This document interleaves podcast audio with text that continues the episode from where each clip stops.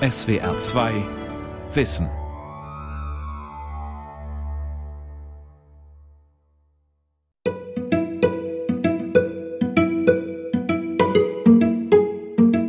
Trap, trap, trap, trap. Nackte Füße auf dem Gras. Ich laufe, laufe, laufe. Durch die Luft und wie der Wind. Zwischen den Bäumen hindurch. Über die Wiese hinweg. Ganz leicht. Denken in Bewegung. Wie unser Gehirn die Welt versteht. Eine Sendung von Franziska Hochwald. Bodenkontakt. Trapp, trapp, trapp, trapp. Im weichen, feuchten Gras. Trapp, trapp, trapp, trapp. Ich weiß, ich könnte fliegen, fliegen, fliegen. Aber ich lasse meine Füße trapp, trapp, trapp, trapp die Erde berühren. Man weiß, dass Kinder mit günstig ausgeprägten motorischen Kompetenzen auch ein höheres kognitives Entwicklungsniveau haben. Eine Wirkung hat Bewegung und auch die Motorik von Kindern auf die Sprachentwicklung und auf deren kommunikative Fähigkeiten, auch wenn man so an soziale Kompetenzen denkt, also scheint Bewegung, Aktivität, Sport dazu beizutragen, dass Kinder sich kommunikativ günstiger entwickeln und damit auch höhere soziale Kompetenzen in diesem Bereich aufweisen. Dr. Katrin Adler vom Forschungszentrum für den Schulsport und den Sport von Kindern und Jugendlichen in Karlsruhe. Je mehr Bewegung, umso mehr Chancen für die kognitive Entwicklung haben die Kinder. Was man auch weiß, ist, dass die Bewegungsmöglichkeiten, die Kinder haben sollten, möglichst vielfältig sein sollten, dass alle Sinne angesprochen werden dabei. Das bringt also Vorteile für die kognitive Entwicklung.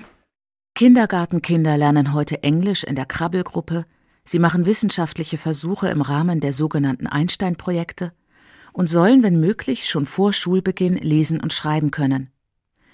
Kognitive Trainingsprogramme werden derzeit ganz groß geschrieben in den Förderkonzepten der unter Sechsjährigen. Doch das wichtigste Instrument für unsere Intelligenz scheint schlicht und einfach unser Körper zu sein. Das belegen neuere Studien, wie zum Beispiel die Arbeit von Professor Alexander Woll vom Karlsruher Institut für Sport und Sportwissenschaft. Wir haben eine Kindergartenstudie gemacht, die sogenannte Comic-Studie Kognition und Motorik im Kindergarten. Da haben wir die Gleichgewichtsfähigkeit mit Balancieren auf dem Balken gemessen und haben entsprechende kognitive Tests gemacht, also Aufmerksamkeitstests für die Kinder mit Fragebögen. Und da konnten wir eigentlich von den verschiedenen motorischen Aspekten, die wir überprüft haben, auch zeigen, dass die Gleichgewichtsfähigkeit die engsten Zusammenhänge mit diesen kognitiven Leistungsparametern aufweist. Und das deckt sich mit den Befunden eigentlich von einer ganzen Reihe von Studien. Bewegung macht klug. Immer mehr Sportwissenschaftler, aber auch Neuropsychologen propagieren Körpertraining, um das Gehirn fit zu machen. Professor Hans-Christoph Nürk von der Universität Tübingen untersucht diesen Zusammenhang anhand eines Ansatzes in der Psychologie, der kognitive Vorgänge nicht als losgelöste geistige Angelegenheit betrachtet, sondern als untrennbar mit dem Körper verbunden.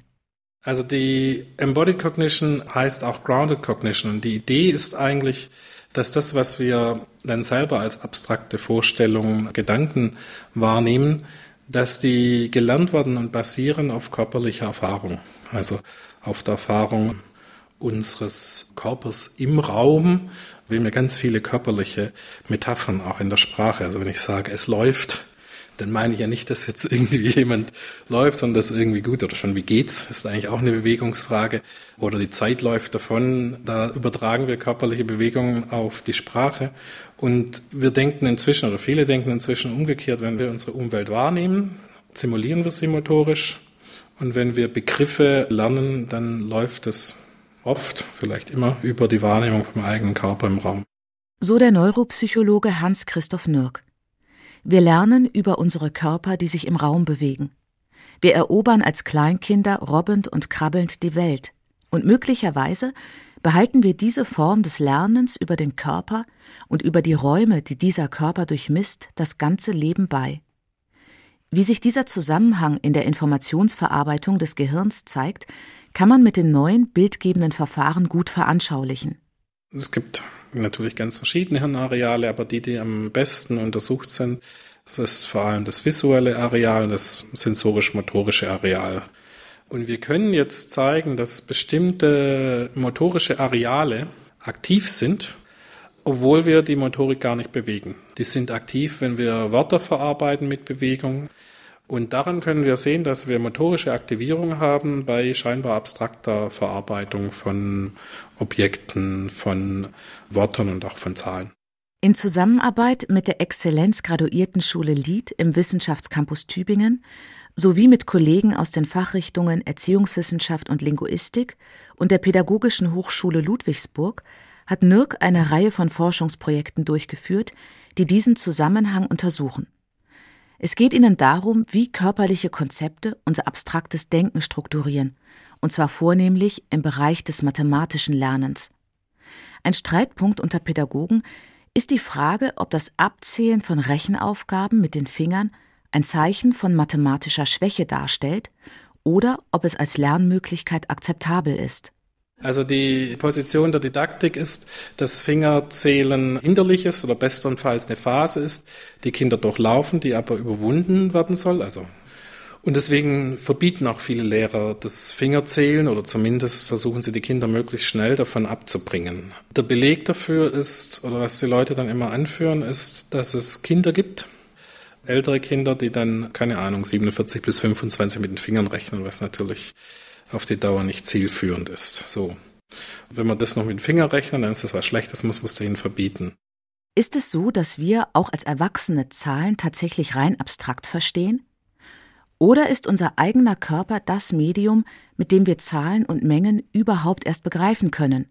Mit fünf Fingern an jeder Hand, mit Beinen und Füßen, die einen, zwei, viele Schritte machen können. Diese Frage ist wichtig für Lernmethoden und didaktische Modelle. Doch sie geht auch weit darüber hinaus. Ein scheinbar ganz simpler Alltagsvorgang wie das Rechnen von kleinen Zahlen könnte ein Modell dafür sein, wie unser abstraktes Denken auf räumlichen und verkörperlichten Vorstellungen fußt. Es gibt starke Überzeugungen, aber wenig Daten. Wir haben eine groß angelegte Interventionsstudie gemacht, weil wir eigentlich überzeugt sind, auf der Basis der neurokognitiven Daten, weil wir eben glauben, das ist eine wichtige Basis für die alle einstelligen Ziffern. Und wenn man diese körperliche Basis hat, dann lernt man besser und nicht schlechter. Und tatsächlich ist es dann so, dass die ersten Daten darauf hinweisen, dass die Kinder, wo wir die Fingerspiele gemacht haben, Fingergnose, Fingerzählen, Fingerkardinalität, dass die besser sind oder gleich gut in verschiedenen Transferaufgaben. So dass dieses Verbieten, dass das gerade verkehrt scheint. Ein weiteres Projekt in dieser Studienreihe erarbeitet mit Kindern das Verständnis von zweistelligen Zahlen anhand einer Tanzmatte, wie sie auch für verschiedene Spielkonsolen eingesetzt wird. Die Tanzmatte hat neun Felder, die in einer 3x3-Matrix angeordnet sind. Durch Bewegung auf ein anderes Feld kann man eine Antwort auslösen, zum Beispiel eine Markierung auf dem Zahlenstrahl um 1 oder um 10 verschieben. Professor Nürk und Kollegen haben diese Tanzmatte auf eine Treppenstufe gelegt. Die Verschiebung um 10 war mit größerem körperlichen Aufwand verbunden, weil man dafür eine Treppenstufe hochgehen musste während man bei der Verschiebung um eins auf der gleichen Stufe blieb. Und auch da gibt es dann wieder diese Embodiment-Effekte, dass es offenbar besser wirkt, wenn man diese körperliche Anstrengung mit dem größeren Wert verknüpft. Das lernt man dann besser, als wenn das einfach nur unterschiedliche Tasten sind oder unterschiedliche Felder in der Matrix, die aber keine Verkörperlichung oder keine Verräumlichung von dieser Größe haben. Das ist schon die ganz systematische Verknüpfung von Bewegung und Raum, von räumlicher Distanz und Bewegungsdistanz mit numerischer Distanz. Und dann kann ich mir halt die numerische Größe besser vorstellen. Und diese Vorstellung, die scheint den Kindern zu helfen, dann auch die Größe von Zahlen zu repräsentieren. Vielleicht ist unser Gehirn ja im Lauf der Evolution entstanden, als sich das Leben in Bewegung setzte. Nur ein bewegliches, mobiles Wesen braucht überhaupt ein Gehirn so der Neurophysiologe Rodolfo Lignas in seinem 2002 erschienenen Buch Eye of the Vortex From Neurons to Self. Dort nutzt er das Beispiel eines winzigen, quallenähnlichen Tieres, der sogenannten Seescheide. Die Larve kommt mit einem einfachen Rückenmark und einem aus 300 Neuronen bestehenden Gehirn zur Welt. In den ersten zwölf Stunden ihres Lebens muss sie eine Koralle finden, auf der sie sich niederlassen kann. Sobald sie diese Reise erfolgreich beendet hat, isst sie ihr Gehirn einfach auf. denn sie braucht es nicht mehr. Linias zieht daraus die Schlussfolgerung, was wir Denken nennen, ist die evolutionäre Internalisierung von Bewegung. Wir laufen immer barfuß, Max und ich, weil es uns gefällt, wie sich der Boden unter den Füßen anfühlt.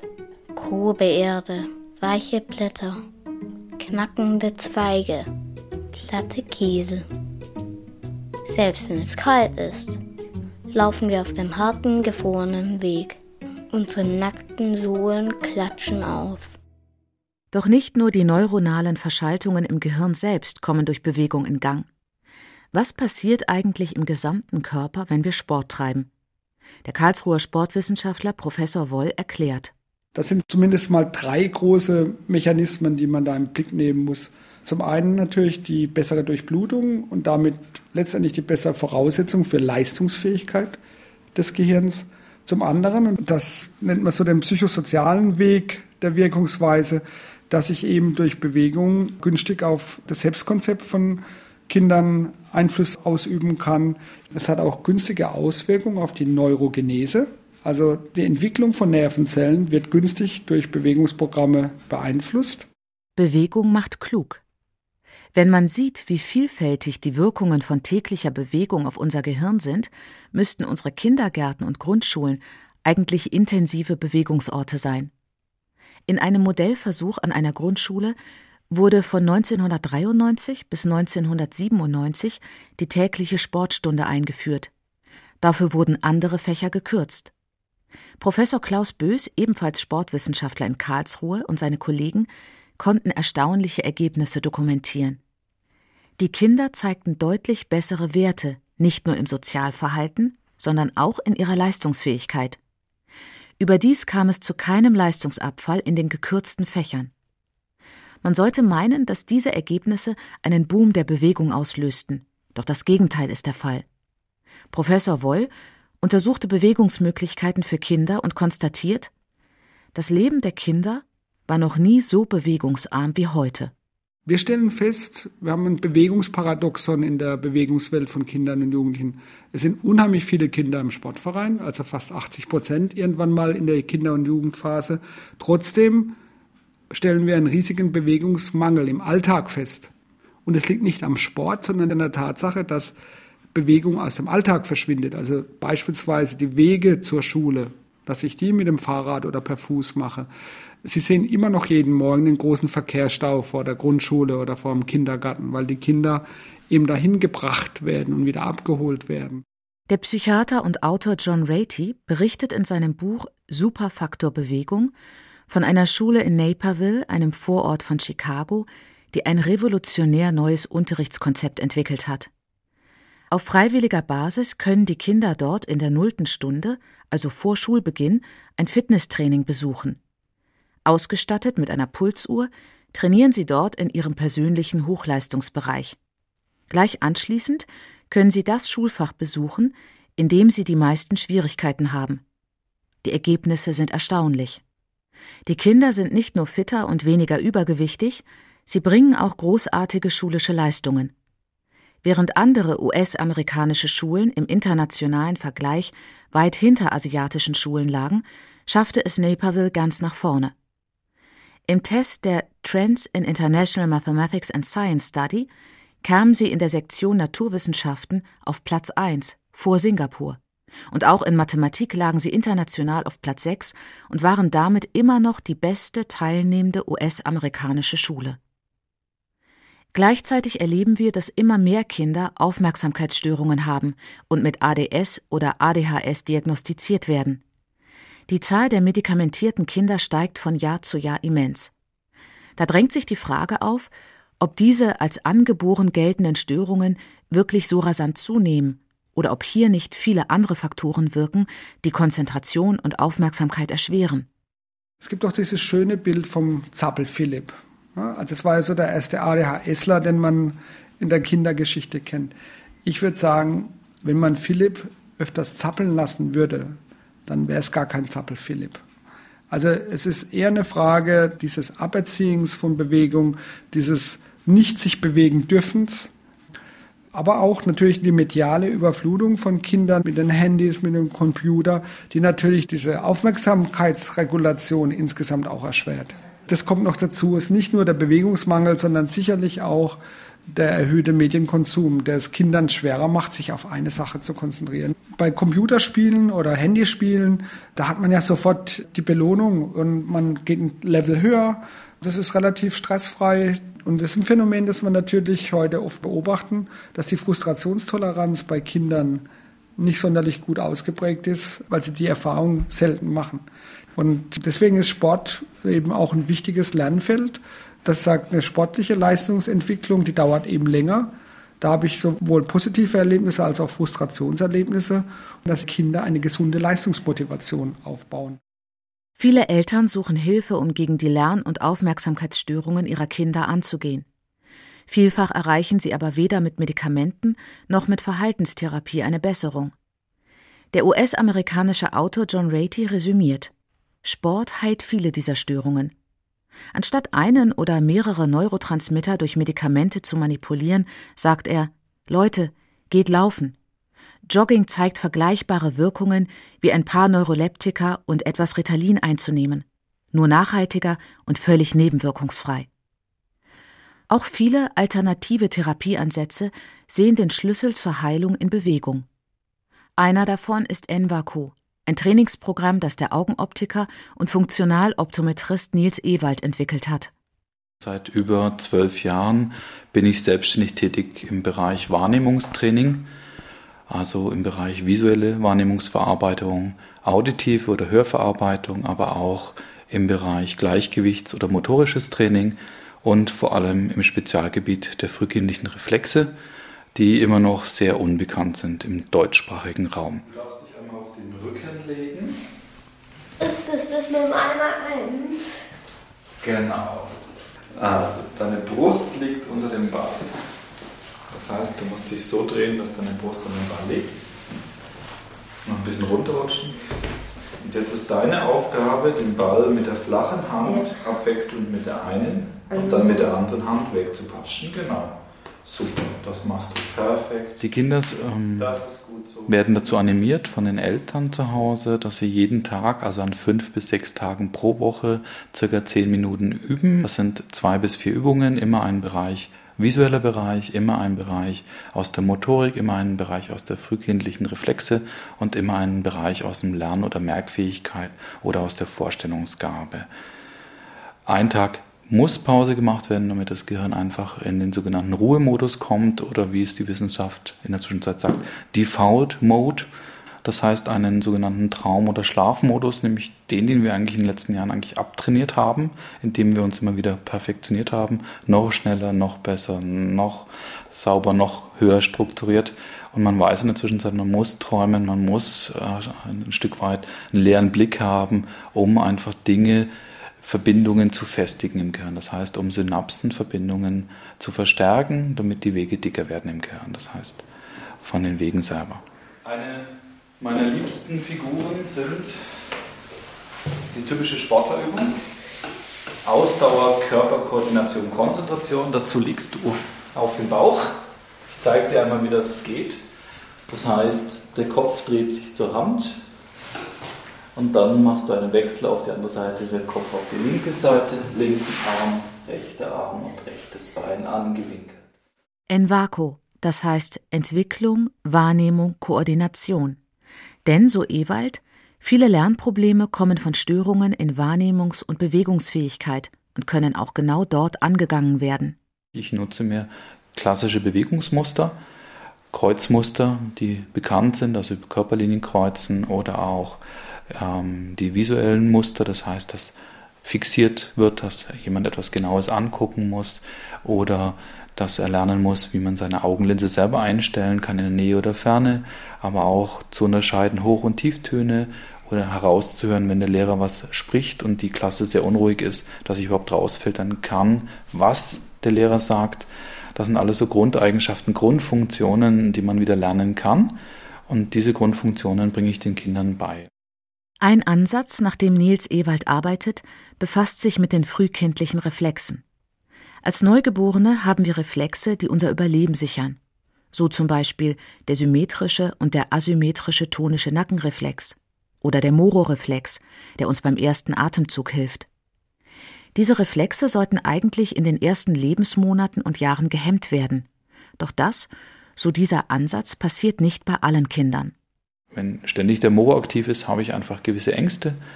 Wenn ich Angst habe, dann wird in der Nähe einfach das Lesen schwieriger, weil meine Akkommodation nicht mehr sich richtig dick und kugelig macht. Also die Linse arbeitet in der Nähe nicht mehr richtig, dass sie schön dick wird, sondern sie geht leicht ins Flachgezogene. Ich sehe nicht mehr ganz scharf in der Nähe. Gleichzeitig sehe ich auch in der Ferne nicht mehr ganz scharf. Ich kriege ein großes Feld, das heißt, ich muss mehr mitbekommen, was außen herum passiert. Das stresst wieder diese Kinder mehr und es entsteht noch mehr Angst. Auch meine Lautstärke Überempfindlichkeit nimmt zu in Klassengrad, wo sehr viel Geräuschkulissen sind. Ja, das ist ein Beispiel für einen Mororeflex.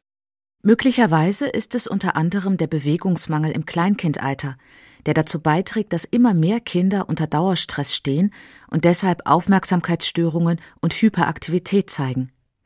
Die Bewegungen, die im Kleinkindalter ausgelassen werden, so zum Beispiel Robben und Krabbeln, können aber nachgeholt werden. So die These, nach der Ewald seine Trainingsprogramme konzipiert.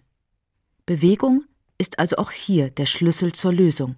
Ein Moorreflex auszuhemmen läuft über ein Übungsprogramm, das heißt, dass man über verschiedene Bereiche arbeitet und durch die Kombination zwischen zwei bis vier verschiedenen Übungen geht man immer über verschiedene Reflexe und hemmt die nach und nach aus, sagt man dazu. Das heißt, man geht in gewisse Muster rein und reizt den ganz leicht und gleichzeitig tut man ihn wieder beruhigen. Das heißt, man löst ihn ganz sanft aus und gleichzeitig beruhigt man ihn wieder und geht dann über dieses ganze Jahr Übungsprogramm.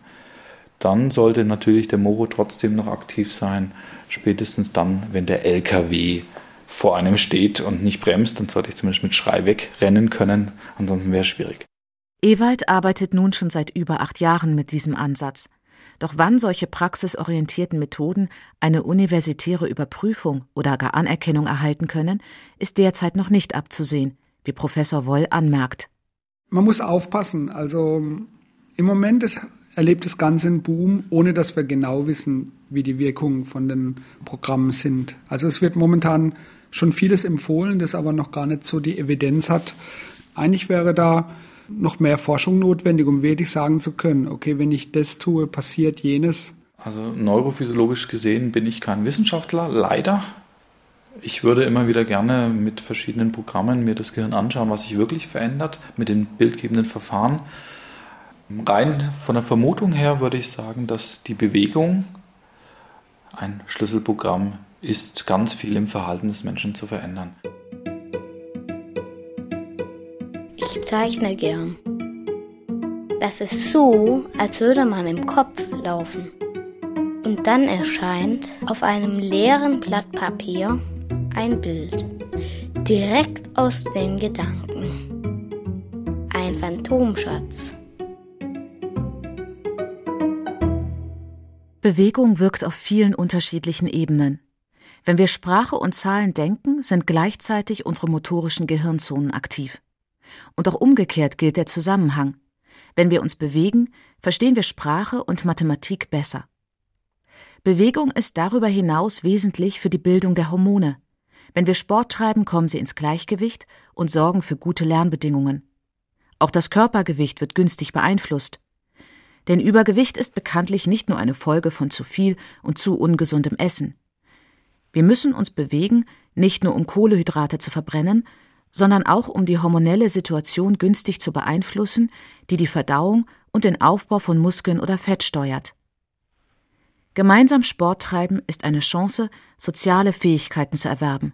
Eine Stunde Sport am Tag ist wichtig aus einer medizinisch-gesundheitlichen Sichtweise, aber auch aus einer entwicklungspsychologischen Sichtweise und es ist wichtig aus einer lerntheoretischen Sichtweise, um die Voraussetzungen für Lernprozesse zu verbessern. Also das können wir, das ist so ein Bereich, den wir jetzt inzwischen auch empirisch belegen können. Früher hat man es immer gefordert, ja, das wäre sinnvoll. Jetzt können wir ja tatsächlich zeigen, dass die Lernleistung auch profitiert, wenn ich eine Bewegungsstunde habe pro Tag. Und das ist ein neues Argument in dieser Diskussion. Und ich habe das Gefühl, so allmählich kommt es auch in den Köpfen der Verantwortlichen an. Also interessant wäre auf jeden Fall diese Kombination äh, von Wissensvermittlung und, und Bewegung, vor allen Dingen im Kindergarten. Da gibt es in Niedersachsen ein Forschungsinstitut für frühkindliche Bildung, die ähm, jetzt in den letzten Jahren angefangen haben, da Programme zu entwickeln und auch in den Kindergarten zu implementieren, zum Beispiel zur Sprachentwicklung. Und die zeigen, dass man da sehr, sehr erfolgreich damit ist. Das heißt, ähm, wenn man gute Programme entwickeln könnte für unterschiedliche kognitiv und auch sozial-emotionale Entwicklungsbereiche, ähm, die mit Bewegung verbunden sind und man zeigen könnte, dass diese effektiv sind, ich denke, da das ist ein Aspekt, ähm, der dringlich in den nächsten Jahren angegangen werden sollte. So Dr. Katrin Adler vom Forschungszentrum für den Schulsport und den Sport von Kindern und Jugendlichen in Karlsruhe. Die Leiterin des FOS, Frau Professor Swantje Scharenberg, denkt diesen Ansatz weiter für die Anwendung in der Schule. Meine Idee wäre dann wirklich, die Programme auch durch oder umzusetzen, indem dass die Multiplikatoren geschult werden. Wir haben es in der Grundschule mit 80 Prozent fachfremd unterrichtenden Lehrern zu tun. Das heißt, im Grunde sind alle Grundschullehrer, nahezu alle, eben keine Sportlehrkräfte. So. Das heißt, in der Zeit, in der sich die Kinder sowohl kognitiv gut entwickeln als auch bewegungstechnisch gut entwickeln. Die Zeit verschenken wir in der Schule. Wir wissen noch sehr wenig, wir sind ganz am Anfang noch. Und das ist eigentlich erstaunlich, weil alle Untersuchungen, zum Beispiel von der OECD, zeigen, dass Rechnen genauso wichtig ist für die individuelle Entwicklung in einer Informationsgesellschaft wie das Lesen. Und es ist ja auch so, viele Kinder haben in Mathematik besondere Schwierigkeiten, auch ganz besondere Ängste. Es ist untersucht zum Teil aus einem pädagogisch-psychologischen Bereich, aber es ist noch sehr jung und sehr wenig untersucht von einem kognitiv-neuropsychologischen Bereich. Welche Prozesse stecken dahinter, wenn wir lernen? Ja, also wünschenswert ist natürlich, dass es da mehr Förderung gibt. Ähm, also wir sind in Baden-Württemberg, Landingenieure und Maschinenbauer. Da würde ich mir natürlich wünschen, dass wenn Unternehmen oder auch das Land oder der Bund merkt, wie wichtig Mathematik für unsere Gesellschaft, für unsere berufliche Ausbildung gibt, dass da natürlich auch mehr Geld in die Hand genommen wird, das ähm, zu erforschen. Weil das ist eine Fähigkeit, die wir für unsere Gesellschaft und für unsere Entwicklung absolut brauchen.